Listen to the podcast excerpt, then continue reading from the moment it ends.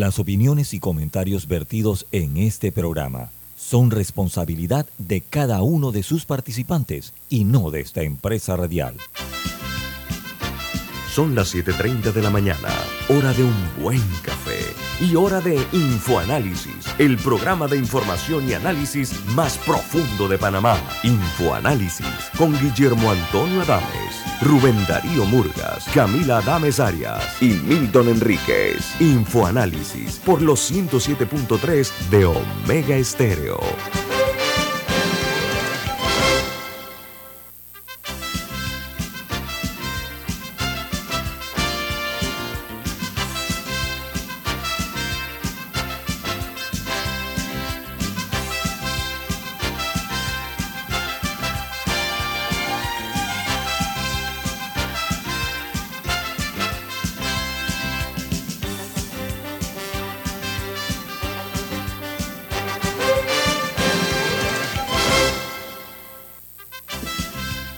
Día, bienvenidos. Esto es Info Análisis, un programa para la gente inteligente. Hoy es 4 de agosto del año 2022. Este programa es presentado por el staff de Infoanálisis. Milton Juan Enríquez. Camila Dames. Y Guillermo Antonio Dames. Don Milton, ¿quién presenta Infoanálisis? Café Lavazza Pide tu lavazza en restaurantes, cafeterías, centros de entretenimiento y deportivo. Café Lavazza, un café para gente inteligente y con buen gusto, presenta Infoanálisis. Bueno amigos, eh, recordamos que este programa se ve en vivo, en video a través de Facebook Live. También lo pueden sintonizar en el canal 856, 856 de los usuarios de Tigo. Nos pueden sintonizar en sus televisores también nos escuchan en la app de Omega Stereo, disponible tanto en Play Store como App Store. Este programa y todos los programas de Infoanálisis quedan en video eh, colgados en YouTube. También lo pueden ustedes escuchar a través de Tuning Radio y en los podcasts de Omega Stereo. Las plataformas tecnológicas de Omega Stereo están a su entera y única disposición. Amigos, eh, con relación al diferendo eh, que hay entre la tensión. Este programa, en este programa nosotros ayer tuvimos invitado un diplomático panameño que vive en Taiwán. Él nos decía, eh, eso fue en vivo, ayer eh, con la diferencia de horas, eh, aquí en Panamá eran las siete y tanto, ayer eran las nueve, algo de la noche, decía que hoy iba a ser un día clave en esta crisis entre los Estados Unidos de América y China tomando en consideración que China ha considerado una provocación por parte de los Estados Unidos que la señora Nancy Pelosi viajara a China. Ha sido una crítica de China muy fuerte. E incluso ella fue en, estuvo en China y fue a la plaza de Tiananmen, que eso fue un, para ellos fue una ofensa para los chinos. Pero eh, hay que entender también que eh, China considera a, una, a Taiwán como una provincia rebelde, no la considera otra cosa ah, más que eso. Esto, eh, este, es este, es un conflicto de vieja data. Eh, las tensiones eh, provocaron ayer y hoy la caída de los mercados mundiales, tanto en Asia, en Europa, como en los Estados Unidos de América. China alega que solo hay una, hay una sola China. Ellos dicen, no, no, eso de esa provincia rebelde de Taiwán, eso no existe para efectos de, de China. La señora Pelosi, algunas personas se preguntan, pero ¿quién es ella y por qué ella viajó? A pesar de que el presidente Joe Biden le dijo que no fuera. Muy sencillo. Ella como presidente de la Cámara de Representantes tiene autonomía e independiente, e independencia para tomar las decisiones que bien tenga. Y eso, según dicen las notas internacionales, fue una decisión que tomó la señora Pelosi. Y está en, problemas en las próximas elecciones que se habla de que probablemente no se pueda eh, reelegir. Pero volviendo al tema de la China continental, eh, es eh, importante eh, el hecho de que el área esa Indo-Pacífico, como se le conoce, estratégicamente es hoy día uno de los puntos más importantes en lo que es la geopolítica y la geoestrategia. Pero este estrecho de Taiwán está, para que estemos claros, Taiwán está de tierra china a 180 kilómetros nada más.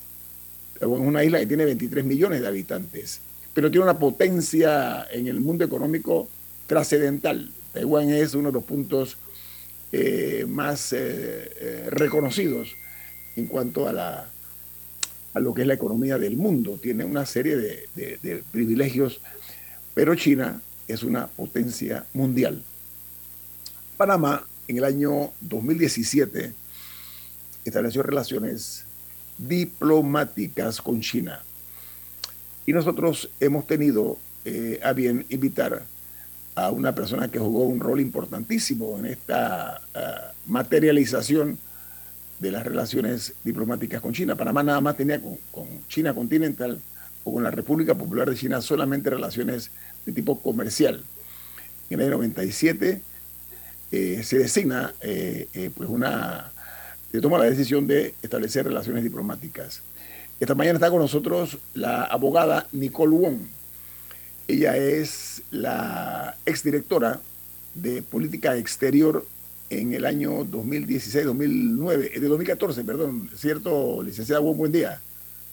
Buenas, gracias por el espacio. Sí, desde 2016 hasta 2019.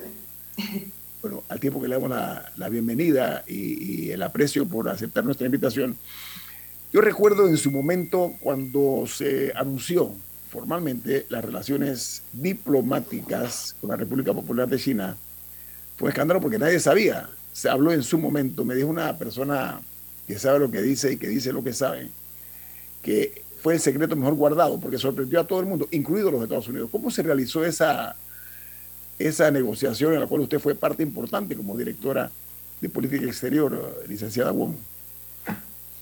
Bueno, gracias nuevamente por el espacio. Sí, eh, es, un, es, un, cuento largo, pero se lo voy a echar corto. Es un tema eh, que fue manejado de manera confidencial por, por, por, porque en los intentos anteriores, que, que hubo intentos anteriores, eh, hubo también factores de presión al momento de que eh, otros países, otras instituciones se enterasen de eh, la posibilidad de establecer relaciones con la República Popular China. ¿Quiénes en, particular ejercieron las presiones en las ocasiones anteriores? Usted dice que en efecto se dieron en otros gobiernos. ¿Quiénes ejercían esas eh, presiones? Bueno, no tengo la información completa y bueno, por, por ser, o sea, tengo la información de las veces que se dieron los acercamientos, que, es, que fueron con, los gobiernos del, del, presidente Valladares, con los gobiernos del presidente eh, Torrijos. No sucedió con el gobierno del presidente Martinelli porque estaba una tregua diplomática fuerte eh, en ese momento. Em, y por alguna razón eh, no, se, no, se logró el éxito de esas negociaciones en ese momento eh, creando así una desconfianza muy alta por parte de la República Popular China respecto a nuestro compromiso con ellos, porque siempre había acercamiento, pero no terminábamos de establecer. ¿no? Entonces, por eso eh, creo que em, el gobierno anterior em, hizo o tomó la decisión de, de hacer este acercamiento de una manera distinta, sin, sin anunciar o avisar demasiado, además de que si, eh, somos un país soberano y tomamos nuestras decisiones eh, eh, sin tener que preguntar o, consultar a nadie, y no, no, no creo que se haya hecho de una manera incorrecta, simplemente se hizo de una manera cautelosa para evitar distracciones o presiones externas. Lo que llamó la atención, abogada Wong, que en Panamá todo se sabe. Aquí todo se filtra, aquí todo esto, esto no tiene eh, forma de que alguien, alguien dice, ah, y inmediatamente se conoce en todo el país. Bueno, es la gente que maneja información. Y en el caso de las relaciones bilaterales, diplomáticas entre China continental y la República de Panamá, fue secreto mejor guardado, una cosa que rompió los esquemas tradicionales. ¿Cómo se logró eso? Usted que era parte de, de estas negociaciones, abogada Wong. Bueno, un factor clave fue que eh, el entonces presidente Varela contaba con un asesor de la comunidad china muy importante eh, y ese asesor fue quien sirvió eh, como interlocutor inicial entre el gobierno chino y el gobierno panameño, sin que hubiese sospechas de ninguna clase, porque ese asesor no tenía una, una una posición eh, de director o de viceministro o de ministro, o sea, no figuraba dentro de los funcionarios de alto nivel. Entonces, eh, bueno, luego yo me incorporé al equipo de negociación ya cuando entramos a eh, hablar de manera más formal. Eh, los acercamientos iniciaron en, en, diciembre de 2016, en donde yo como directora viajé a, a Madrid para hacer un primer acercamiento y entender qué es lo que, lo que quería China y, que, y manifestar el interés del presidente y de la vicepresidenta eh, en establecer relaciones. En ese momento había mucha desconfianza por parte del gobierno chino porque ya literal dijeron han coqueteado demasiado con nosotros y al final nunca terminan de, de comprometerse, así que básicamente esta reunión o sea, es para decirles esto. no confiaban, no confiaban, no confiaban en la formalidad. ¿Cómo logran ustedes convencer al gobierno chino de que estamos hablando en serio? Eh, eh, el mensaje, ¿cómo, cómo se maneja? Bueno, fue parte de, manejar el tema de manera confidencial era para consolidar la, la, confianza eh, por parte del gobierno chino. creo que, que fue la manera en que lo llevó tanto el presidente como la vicepresidenta, ellos por ser los, los, funcionarios de más alto rango del país, llevando una negociación casi que directamente con el gobierno chino, generó la confianza que se necesitaba para, para avanzar a paso firme hacia un establecimiento en junio del 2017. ¿Y cómo fue la comunicación a Taiwán? Cuando se dio... Sí, cuando se dio el rompimiento, dices. Eh, bueno, esa fue la parte complicada que, que le, le, correspondió al ex vicecanciller Luis Miguel Incapié, mientras la, la vicepresidenta y un equipo que la acompañábamos, estábamos en Beijing para firmar la, el establecimiento. En ese mismo momento, casi que una hora un par de horas antes, el vicecanciller como canciller encargado le correspondió llamar al encargado de negocios de la Embajada de Taiwán y eh, entregarle la nota eh, manifestando que estaríamos rompiendo relaciones eh, porque íbamos a establecer relaciones con China. Y bueno, eso, ese es el protocolo que se, que se hace al momento de, de romper relaciones, se llama al, al funcionario de más alto rango del, país a la Cancillería y se, y se entregan las notas correspondientes y, a ellos les corresponde hacer todas las gestiones para su salida del eh, país. Ahora sí, nosotros tenemos, nos queda claro cómo fue el, método. pero, una última pregunta sobre, sobre la negociación. ¿Hubo algún, primero que todo, quién hizo el primer acercamiento? ¿Fue Panamá? El que primero llegó donde China, que, hola, nos esta, en, la, o sea, en la última ocasión, ¿fue Panamá el que, el que dio el primer paso? Bueno, fue un tema de China interesado a reanudar comunicaciones y por eso se dio este viaje a España. Entonces, cuando, cuando llegué, entonces era básicamente, sí, fue China manifestando el interés de retomar conversaciones. vamos a ampliar. vamos a ampliar porque tengo un corte comercial. Eh, estamos hablando con la abogada Nicole Wong. Ella fue directora de Política Exterior de la República de Panamá. Así que no se vayan, viene más aquí en Info Análisis. Este es un programa para la gente inteligente. Omega Stereo tiene una nueva app. Descárgala en Play Store y App Store totalmente gratis. Escucha Omega Stereo las 24 horas donde estés con nuestra aplicación totalmente nueva.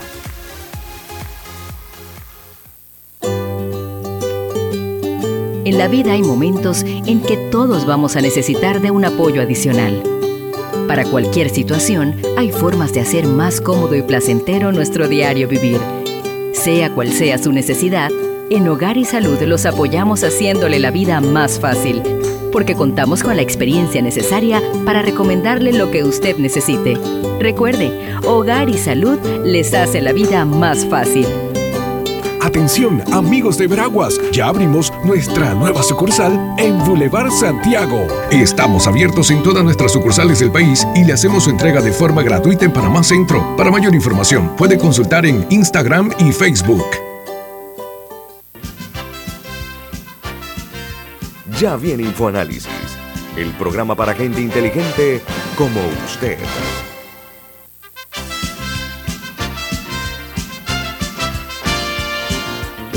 Usted tiene un mensaje para nuestros oyentes. Así es, en Banco Aliado te acompañan en tu crecimiento financiero. Ahorra con tu cuenta Más Plus, mejorando el rendimiento de tus depósitos. Banco Aliado, tu aliado en todo momento. Puedes visitar la página web de Banco Aliado en www.bancoaliado.com y también puedes seguir a Banco Aliado en las redes sociales como arroba Banco Aliado. Banco Aliado, tu aliado en todo momento. Bien amigos, continuamos conversando con la abogada Nicole. Ella ocupó el alto cargo de directora de Política Exterior de Panamá y le correspondió dentro del marco histórico, hay que verlo esa perspectiva, contextualizando una realidad inobjetable, un paso que tomó Panamá en cuanto a establecer las relaciones diplomáticas con China. Entonces tenemos aquí el gusto pues, de platicar con una persona que fue parte del eje fundamental de este logro. ¿Cierto, señorita Wong? Sí, afortunadamente. Ah, ok. Camila. Preguntaba justo antes del cambio para entender de qué lado había venido el interés inicial, quién había dado el primer acercamiento, porque cuando suceden cosas así es justo preguntar si hubo algún eh, incentivo ofrecido por China para el país, para, eh, para ese rompimiento de relaciones de un lado y el establecimiento por el otro, y cuáles fueron esos incentivos que, que brindó, que, ofreció China o que negoció China. Ok. Eh, ok. El, el, el expresidente Varela, eh, incluso antes de ser presidente, eh, él, él, viajó a China, eh, creo que fue en el 2007, él siempre cuenta esta historia en sus discursos, eh, y eh, básicamente le dijo, se reunió con, con, algunas personalidades del Partido Comunista China, chino y, les, y dijo que si llegaba a ser presidente, él establecería relaciones con China por todo lo que representaba China a nivel de beneficios positivos para Panamá. Y bueno, eso fue en el 2007 y bueno, de 2007 a 2014 pasaron muchas cosas eh, y bueno, llegó el 2014 y él todavía tenía esa visión y se la mencionó a la vicepresidenta y canciller San Malo al momento de tomar posesión. Esa fue siempre una visión que se, que se mandó el mensaje eh, o se recibió el mensaje en China de alguna manera o tomaron el compromiso del presidente del 2007 eh, en serio y eh, decidieron hacer ese acercamiento. Para responder la pregunta sobre los incentivos, no había ningún incentivo eh, ofrecido por el gobierno chino para establecer relaciones con nosotros. Nosotros, como Cancillería, hicimos, bueno, en su momento cuando era confidencial me tocó sola, pero ya después cuando, cuando establecimos pudimos ya armar una estrategia mucho más amplia, pero hicimos un análisis de, de, lo que, de lo que representaba o de lo que significaba cambiarnos a China, cómo eso a largo plazo significaba eh, beneficios o se traducían en beneficios para Panamá. Nosotros no pedimos absolutamente nada a cambio de establecer relaciones, precisamente para poder sentarnos en la mesa con un gigante asiático y poder decir que no ante presiones posibles, porque los gigantes, los poderes hacen eso, eh, presionan, para poder eh, decir, nosotros establecimos con ustedes sin pedir nada a cambio y por ende podemos negociar, podemos, tenemos la capacidad moral de negociar con ustedes sin eh, que nos tuerzan el brazo, básicamente.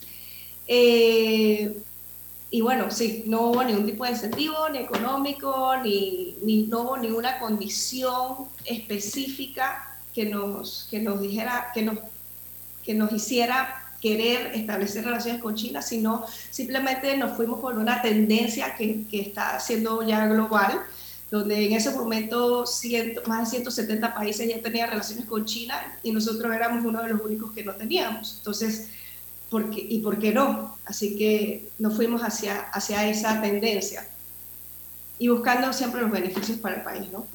Viéndolo en perspectiva o en retrospectiva, ¿cuáles son los beneficios directos que usted considera que hemos recibido hasta ahora por parte de esta relación diplomática?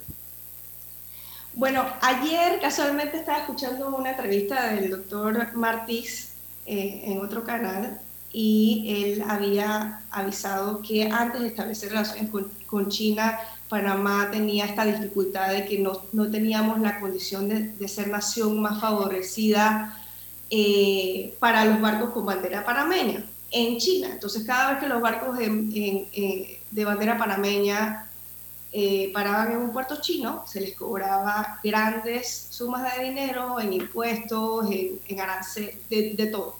Entonces, al ser calificados o eh, como ciudad más favorecida, tenemos una excepción, un trato excepcional, no tenemos, no tenemos tanto tiempo de espera. Entonces, ese es un beneficio directo porque nuestra flota con bandera panameña es una de las más grandes del mundo. Eh, Así como eh, eh, en tiempo récord logramos que nuestras carnes eh, se exportaran a, a, China, cosa que ni Colombia, que tiene 40, no, 25 años con China, ha logrado, ni Ecuador, que tiene 40 años con China, ha logrado, y bueno, Costa Rica, Costa Rica mucho menos, que tiene 15. Entonces, esos son, y puedo mencionar 20 más, eh, fuimos eh, mm. eh, categorizados como un, un, país de turismo aprobado para los chinos. y eso antes de la pandemia, desde 2017 que establecimos relaciones al 2019, hizo que los números de, de los turistas chinos a Panamá se triplicaran. antes eran, bueno, se duplicaran eh, antes era 16 mil ah, y después empezaron a entrar 32 mil al año. Iba subiéndose, y pero bueno, esto es la pandemia, pues. Eh, y bueno, así empresas multinacionales también han decidido entrar, ahora se han duplicado las empresas multinacionales que han establecido sus, sus, sus oficinas aquí. Eh, y bueno, así múltiples beneficios para Panamá y para la economía panameña. ¿no? Bueno, la razón por la que estamos hablando de China y Taiwán, claramente es por, no es por deporte y no es por ningún aniversario en particular, es por el conflicto que se está dando eh, actualmente, por lo que estaba leyendo, incluso China lanzó unos misiles balísticos como unas operaciones, no, no, a, no, no a Taiwán, no, no es que impactaron, pero claramente con una cercanía significativa que vi que alguien describió como al estilo de Corea del Norte, eh, como para decir que los tienen lanzó estos, estos misiles balísticos. Y hay mucha tensión. De hecho, Nehemia Jaén, que estuvo aquí en el programa con nosotros ayer, el panameño, politólogo panameño en Taiwán, nos escribe que no sucedió nada hoy y que están bien, en paz y armonía, eh, que es la que, lo que caracteriza, caracteriza a ese país. Así que las cosas parece que están en una tensa calma. Pero con toda esta historia que hemos eh, contado del establecimiento de relaciones, ¿Cómo cree usted que nos deja eso a nosotros? O sea, tomando la situación actual, ¿en qué cambia nuestra situación? O sea, ahora que tenemos relaciones con China versus si las hubiéramos tenido con Taiwán. O sea, diplomáticamente, ¿qué significa eso para nosotros? Frente a este conflicto. Ok, ahorita mismo nosotros somos, eh, tenemos relaciones diplomáticas con China. Eso quiere decir que respaldamos la política de una sola China así como todos los 180 países que, tienen relaciones con China, también respetan la política de una sola China. Eso nos pone en una posición en donde tenemos el compromiso de, primero no podemos eh, eh, emitir como un comunicado diciendo, bueno, repudiamos, o sea, no podemos emitir una posición exacta al respecto. Podemos manifestar nuestras preocupaciones respecto a las represalias, a, las consecuencias que puede sufrir eh, Taiwán respecto a la visita de la, de la, de la presidenta de la Cámara de Representantes, Pelosi, eh, porque, bueno, mi manera de pensar es que la señora Pelosi visitó, se fue, causó revuelo y ahora el más afectado es Taiwán porque son los que están con miedo de la... o sea, entonces, esa manifestación de preocupación a nivel privado con la embajada china creo que es importante. Sin embargo, eh, no existe cabida a que haya algún tipo de apoyo político con el tema de Taiwán, porque nosotros nos comprometimos como país a no tener ningún tipo de acercamiento, ni apoyo, ni cooperación política con Taiwán. Si tuviésemos relación con Taiwán, entonces estaríamos defendiendo eh, o manifestando abiertamente, públicamente, la preocupación sobre los, las consecuencias que pueda sufrir Taiwán a raíz de esta visita. Y eh, hablaríamos abiertamente sobre eh, mm. el tema de China siendo más fuerte, China, o sea, hablando un poco más, pero no, es hablar, primero que todo, nosotros como país no tenemos que hablar en contra de nadie aquí, ni de Estados Unidos, ni de Taiwán, ni, ni en ninguna de las circunstancias. Simplemente es un tema de preocupación y de eh, buscar siempre resoluciones eh, pacíficas y de mencionar que este eh, suceso específico en un momento tan inoportuno como ahora, donde hay una guerra Ucrania-Rusia, eh, eh, eh, genera un rompimiento de un diálogo que mm. se estaba empezando entre Estados Unidos y China, que es súper necesario para el orden a nivel global. Hablando, hablando una pregunta similar, la oyente Hildegar pregunta que si pregunta básicamente si ha valido la pena eh, las relaciones con China con el enfriamiento que se ha dado con las de Estados Unidos, que vimos que ni siquiera tenemos embajador en firme todavía. Yo no creo que las relaciones con Estados Unidos se enfrían, se enfriaron, nunca se pueden enfriar con Estados Unidos. Esa es la pregunta, así, así lo escribió el oyente. Sí, sí, sí, sí, eh, pero, pero la consideración y nunca se han enfriado porque es porque esa es una alianza estratégica. Yo siempre he sido de la línea de pensamiento de que uno para tener relaciones con Estados Unidos estratégica no tienes, no, no tienes por qué no tener relaciones con China. O sea, no es contradictorio. Uno, puede, uno tiene diferentes agendas, agendas, diferentes intereses. Y bueno, en todo caso, si hablamos de enfriamiento de relaciones, ahorita mismo las relaciones que están más frías son las de China con Panamá, no las de Estados Unidos con, Panamá. Entonces, eh, sí, sí ha valido la pena, creo, porque...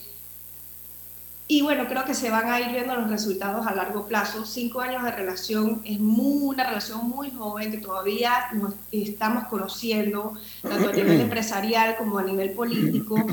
Y eh, existe una, una, brecha cultural muy grande y también una distancia geográfica que imposibilita que uno como que pueda eh, crecer a nivel acelerado la, la, relación si tenemos una, una limitación de pandemia de por medio, de viajes, etc. Entonces, sí, va, sí vale la pena. Han habido, se han visto eh, resultados tangibles, positivos eh, en poco tiempo hay que ir con cuidado porque tenemos que reconocer, somos un país de 4 millones de personas y es un país de 1.400 millones de personas, tienen una visión muy, muy, muy clara y nosotros tenemos a veces visiones bastante cambiantes cada cinco años y eso también eh, da cabida a que eh, a veces eh, no solamente China, sino otros países manejen sus agendas y prioricen sus agendas y quedamos nosotros un poco afectados al respecto, ¿no?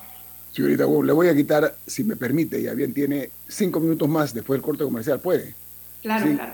Muy bien, viene más aquí en Info Análisis, un programa para la gente inteligente.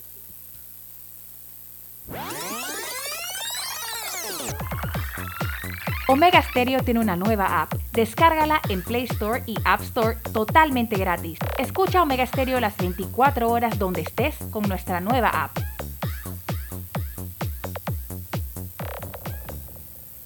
Con salud a tu alcance de Sura ya puedes tener un seguro de salud privado. Es un plan diferente que sí es accesible para ti a un precio que puedes pagar. Tu familia y tú tendrán un equipo médico exclusivo con atención virtual 24 horas. Podrás agendar citas, descargar tu historial médico y más desde tu dispositivo y sin salir de casa. Olvídate de las filas, los papeleos y las esperas. Llama al 800-8888 o a tu corredor y conoce salud a tu alcance de Seguro Sura. Regulado y supervisado por la Superintendencia de Seguros y Reaseguros de Panamá.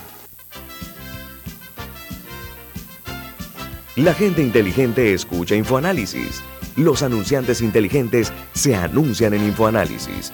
Usted es inteligente. Llame al 269-2488 y todos lo sabrán. Infoanálisis, de lunes a viernes de 7 y 30, 8 y 30 de la mañana, en donde se anuncian los que saben. En Claro sabemos el verdadero valor de estar conectado con tus personas favoritas. Ya sea tu familia o tus amigos, tenlos cerca con el plan familiar 3x2. Al portar tres líneas te damos una gratis por un año con ilimitada, minutos ilimitados a Claro y 900 minutos a otros operadores. Activa tu plan familiar hoy. Vívelo ahora. Claro. Promoción válida del 1 de junio al 30 de noviembre de 2022. Para más información ingresa a claro.com.pa.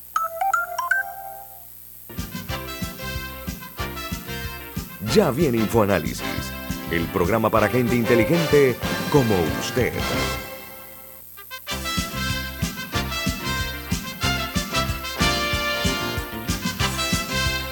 Bueno amigos, eh, nos honra con su participación esta mañana la abogada Nicole Wong. Ella fue eh, directora eh, de un área muy importante para nuestro país en su condición de directora de política exterior de Panamá. Ella estuvo vinculada directamente con el inicio de las relaciones diplomáticas entre la República Popular de China y la República de Panamá.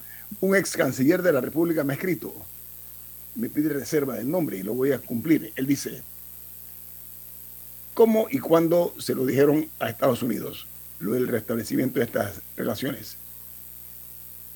Eh, bueno, oficialmente se lo dijimos al, momento que establecimos, a las, eh, en, Panamá era que a las 6, 7 de la noche eh, del, 12 de junio y allá eran las 8 de la mañana del 13 de junio, pero la, la, Embajada de Estados Unidos ya como que se lo sospechaba, porque hubo una llamada previa eh, del embajador Philly en su momento. Eh, John, John Philly.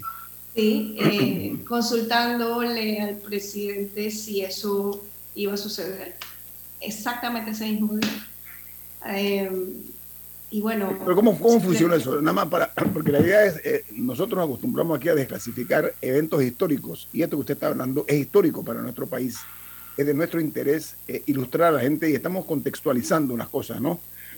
¿Cómo funciona eso? ¿Se llama al embajador? ¿Cómo, hicieron ustedes con los Estados Unidos? Bueno, sí es importante aclarar que no había deber de, de Panamá de llamar a, nadie para, para, avisar, porque si es así, si llama a Estados Unidos, entonces tiene que llamar a todos los otros países con los que tiene relaciones diplomáticos, diplomáticas para anunciar este, este paso.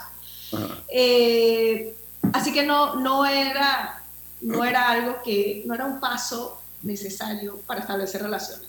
No era, no, si no se hacía la llamada, no se estaba saltando ningún paso, porque somos un país independiente. Y soberano. Y soberano. Entonces, eh, pero se hizo porque lo que pasa es que ya se estaba empezando, cuando hacia la fecha de establecimiento o unos meses antes, ya se estaba, se hizo un alejamiento con Taiwán. No había muchas reuniones con Taiwán, no, no se citaba mucho a Taiwán, o sea, entonces ya eso se estaba notando. Había una sospecha por eso. No sé de qué manera se enteraron que era ese día, pero bueno, no sé si recuerdan que ese día también, a esa misma hora, detuvieron al expresidente Martinelli, a esa misma hora. Eh, fue algo, una casualidad muy interesante. No, fue un tema de que todo el mundo pensó que la conferencia iba a ser sobre la captura y todo el mundo encendió sus televisores y de la nada nos estaban hablando de China. O sea, hubo un elemento de confusión. Sí, me acuerdo que me enseñaron una foto que era la cama, la, la conferencia, pero abajo lo de Martinelli. Lo que pasa es que eran dos súper grandes noticias, entonces era un poco como que una noticia tapaba a la otra, no sé cuál tapaba más que la otra, depende de la audiencia. Ahora, a, mí sí me interesaba en el cambio, no, más allá de la reacción de Estados Unidos, hay otros países que tienen gran interés. Eh, mencionábamos Japón como probablemente el, país que, más interés tiene en, este, en este conflicto y esta situación. O ¿cómo fue la reacción de otros países cuando, cuando se dio esto? Hubo varios países eh, que luego del establecimiento tuvieron eh, conversaciones tanto con la canciller como con el presidente. Eh, te mencionaba que el presidente Varela habló con el primer ministro Abe de manera personal, que bueno, murió hace poco, lamentablemente, pero sí. Lo asesinaron, lo asesinaron, lo asesinaron. Sí, lo asesinaron. Y eh, el, el, gobierno japonés sí manifestó eh, de manera suave, entre líneas, porque eh, ellos se, se, manifiestan así, su preocupación respecto a el acercamiento que Panamá estaba teniendo con China. Sin embargo, siempre la, la línea era, ok, pero ustedes también tienen relaciones con China. nosotros también tenemos la, el derecho de de beneficiarnos de una relación con, un gigante como ese. Y sí, eh, y lo que, lo que tratamos de hacer es mantener una comunicación muy abierta con todo país que se nos acercara a manifestar o a cuestionar o a preguntar o a consultar cómo se hizo, por qué se hizo, o sea, se hizo, todo se explicó eh, de manera abierta, porque no había mucho no había secreto que guardar realmente. Entonces, Estados Unidos se sabe exactamente la historia que les estoy contando y, más, mucho más detalle. Cada vez que había una visita eh, por parte de China de alto nivel, tanto el canciller como otras grandes personalidades que fueron, eh, que fueron, que vinieron a Panamá, se hacía básicamente inmediatamente una reunión con quien fuera que quisiera hablar de qué es lo que pasó o cómo podemos, cómo, cómo, cómo se avanzó en, la relación. Entonces, eh, eso, eso fue, así fue como se manejó. gracias. Usted nos ha hecho una aclaración interesante. el primer contacto se hace en Madrid, fue lo que usted nos dijo, ¿no? Pero la pregunta que todavía eh, persiste en mí es cómo, a ver, alguien en su momento, yo le pregunté, oye, ¿cómo lograron mantener en secreto una cosa tan grande como esa? Porque era un paquete muy grande, ¿no? Que es difícil de poder ocultar en un maletín. Y me dijo la persona, me dice, mira, eh, sobran dedos en la mano acerca de quienes sabían lo que se estaba manejando de las futuras relaciones diplomáticas con China. ¿Eso es correcto, eh, licenciada Wong? ¿Cuántas personas, al igual que usted, sabían de esta eh, materialización de las relaciones de China continental con Panamá? ¿Cuántos más o menos eran? Porque no se supo, hubo un, lo blindaron muy bien. Esa es la pregunta. Eh, bueno, si, si quitamos a la contraparte de China. No, no, estoy hablando de Panamá. De Panamá.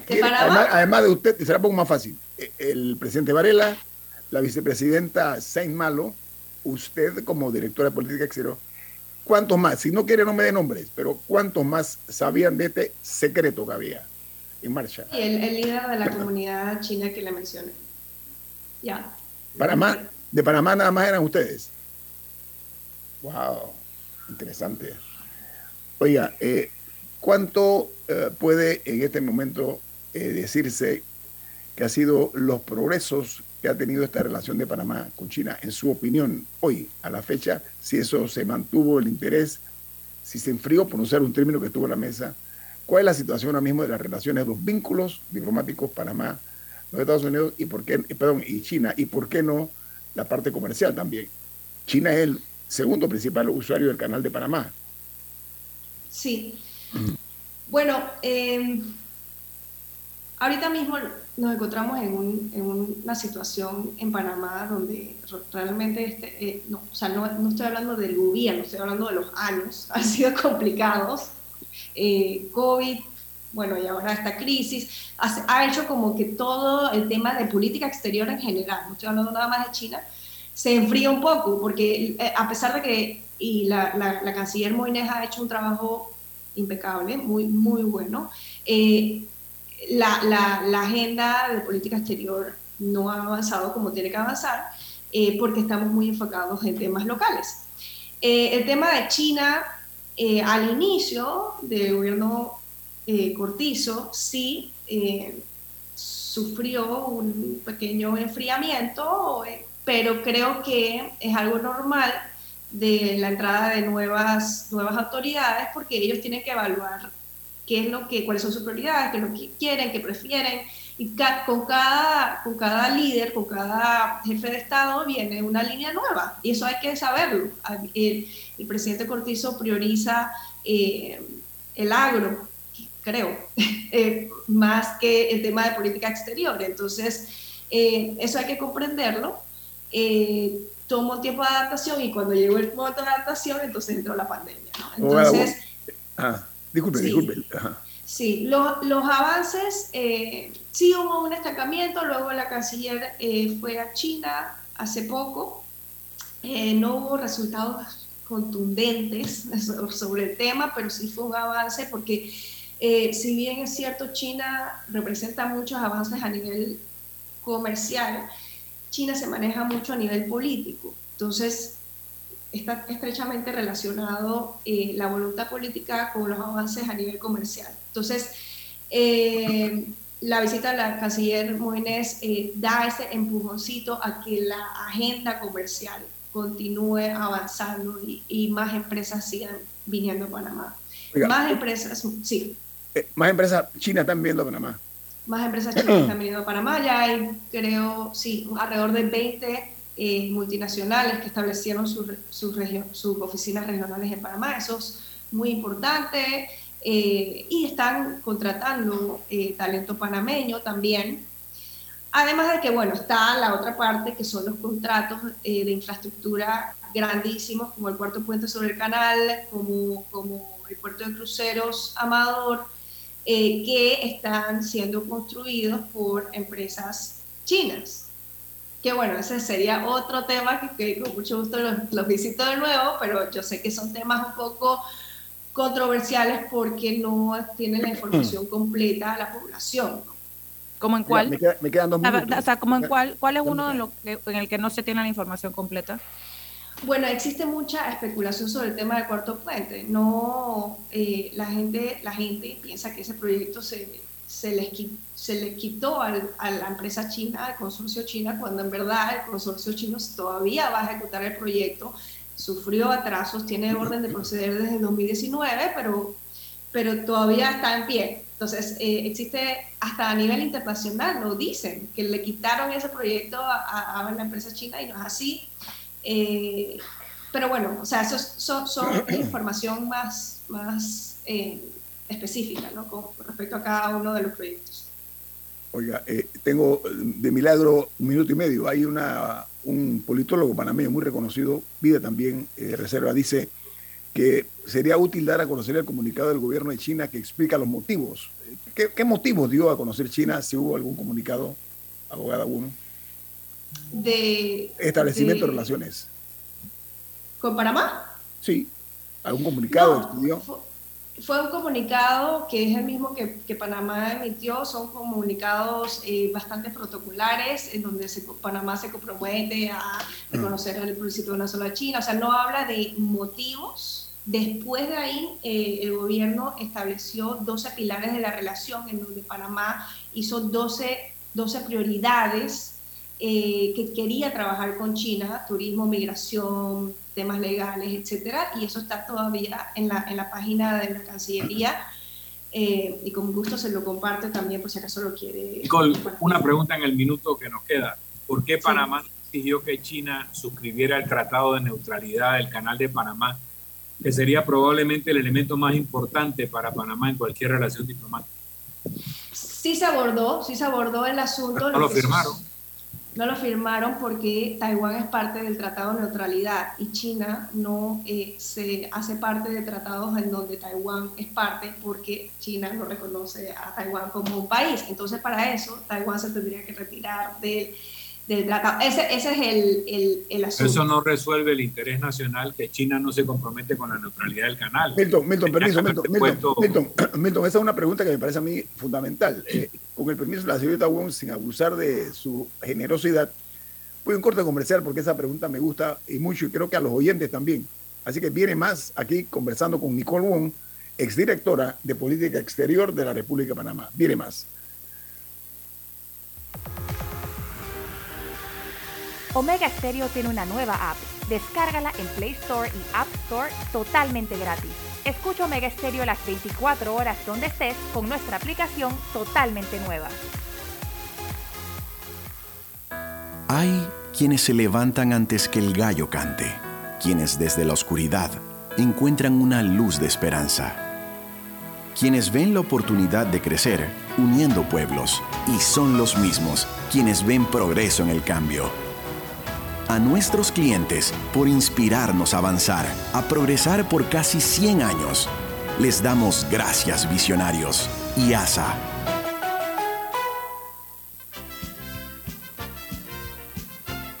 La gente inteligente escucha InfoAnálisis. Los anunciantes inteligentes se anuncian en InfoAnálisis. Usted es inteligente. Llame al 269-2488 y todos lo sabrán. Infoanálisis, de lunes a viernes de 7 y 30, 8 y 30 de la mañana, en donde se anuncian los que saben. Inundado de papeles en su oficina. Gasta mucho tiempo buscando documentos y archivos. En Solutexa digitalizamos los documentos de su empresa y le proporcionamos un software poderoso y fácil de usar para que pueda organizar y encontrar esos documentos escaneados.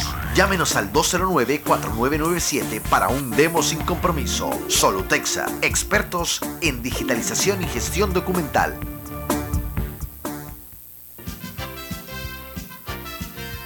Ya viene InfoAnálisis, el programa para gente inteligente como usted.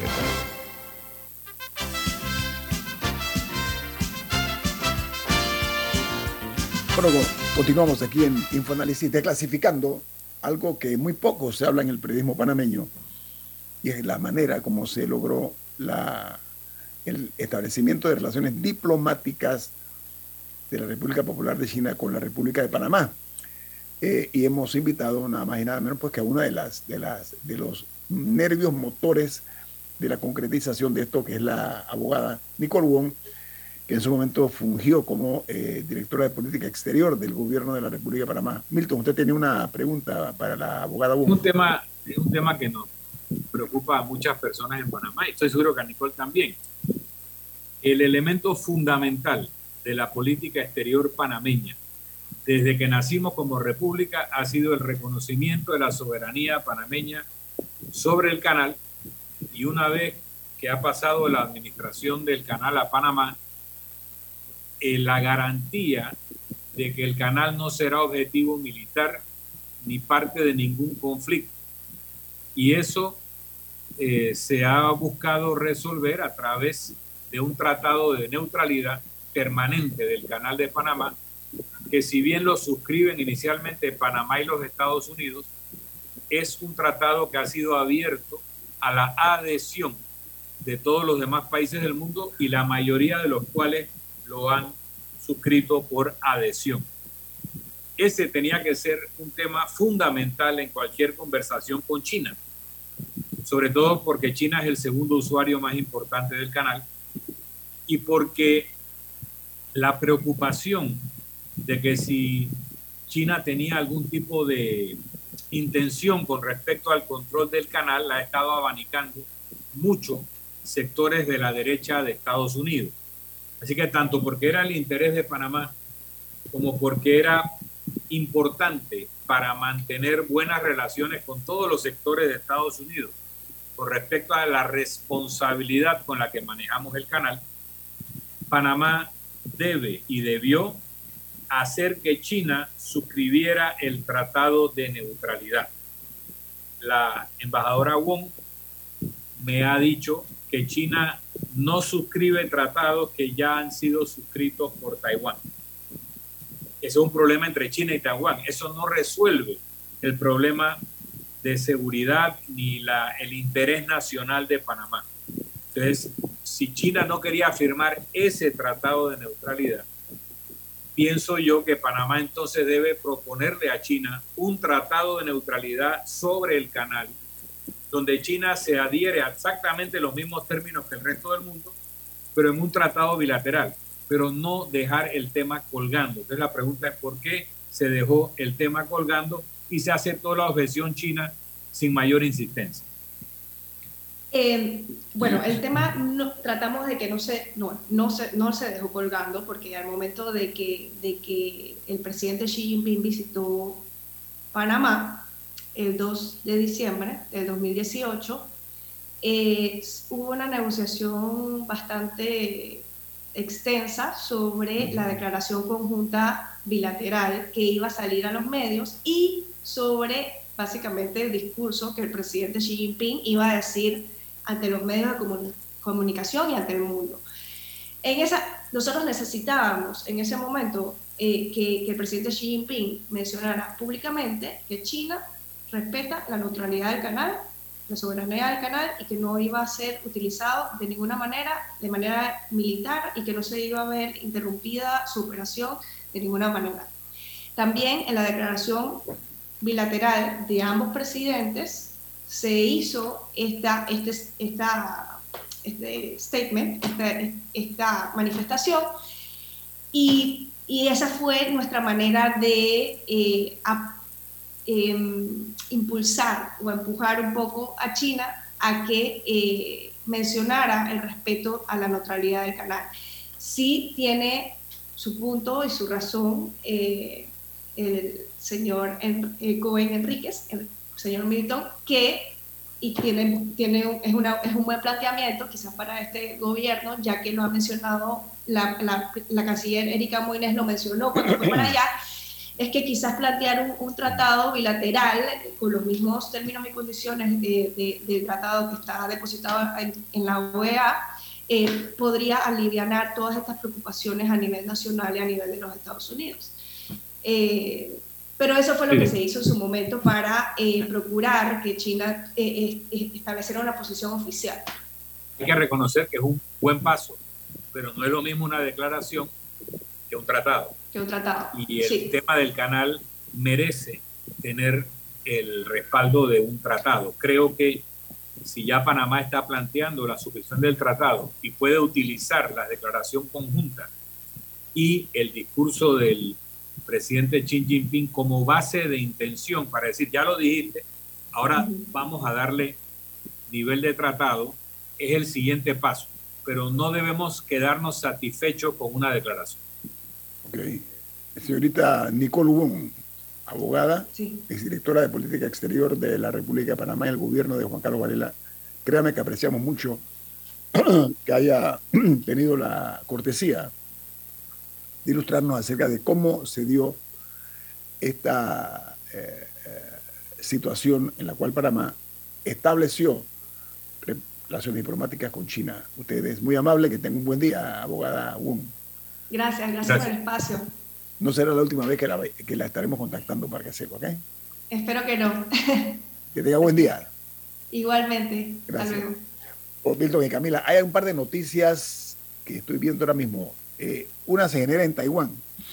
Dice que el gobierno taiwanés denuncia que 27 aviones militares chinos invadieron su espacio aéreo y que la Fuerza Aérea Taiwanesa desplegó patrullas aéreas de casas de combate, aviones cazas. Y por otra parte, perdón, hay un análisis en el diario The New York Times muy bueno que dice que más que un espectáculo los ejercicios militares de China podrían ayudarlos a practicar la toma de Taiwán.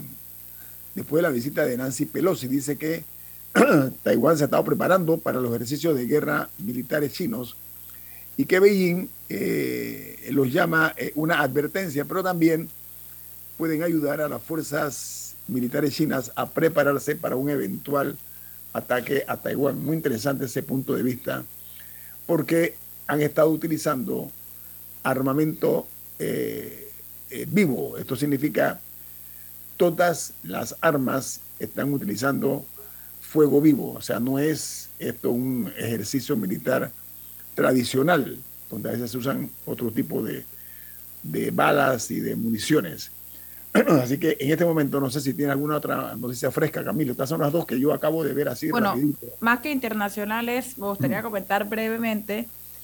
Eh, ayer se dio a conocer que la Asamblea tendrá un presupuesto, o por lo menos el presupuesto por el momento que va a tener para el año 2023, año preelectoral importante destacar, va a ser el más alto de su historia, va a ser de aproximadamente 150 millones de dólares. Y como hemos insistido en este programa, ese aumento en la planilla, en, la, en el presupuesto de la Asamblea se va a dar en momentos en que no van a adquirir nuevas funciones, no ha, no ha cambiado el número de diputados, casi todo es funcionamiento, creo que era, eran como 130 y algo era funcionamiento, eh, y eran como 15 millones de, de, inversión, así que tampoco es que se debe a que van a construir un nuevo edificio ni nada. ¿Sabes qué, Camila? Esto es... Así que parece que la austeridad, una vez más, la, austeridad y la contención del gasto no pasa por, por la Asamblea. Además de ser aberrante, eso es un acto de provocación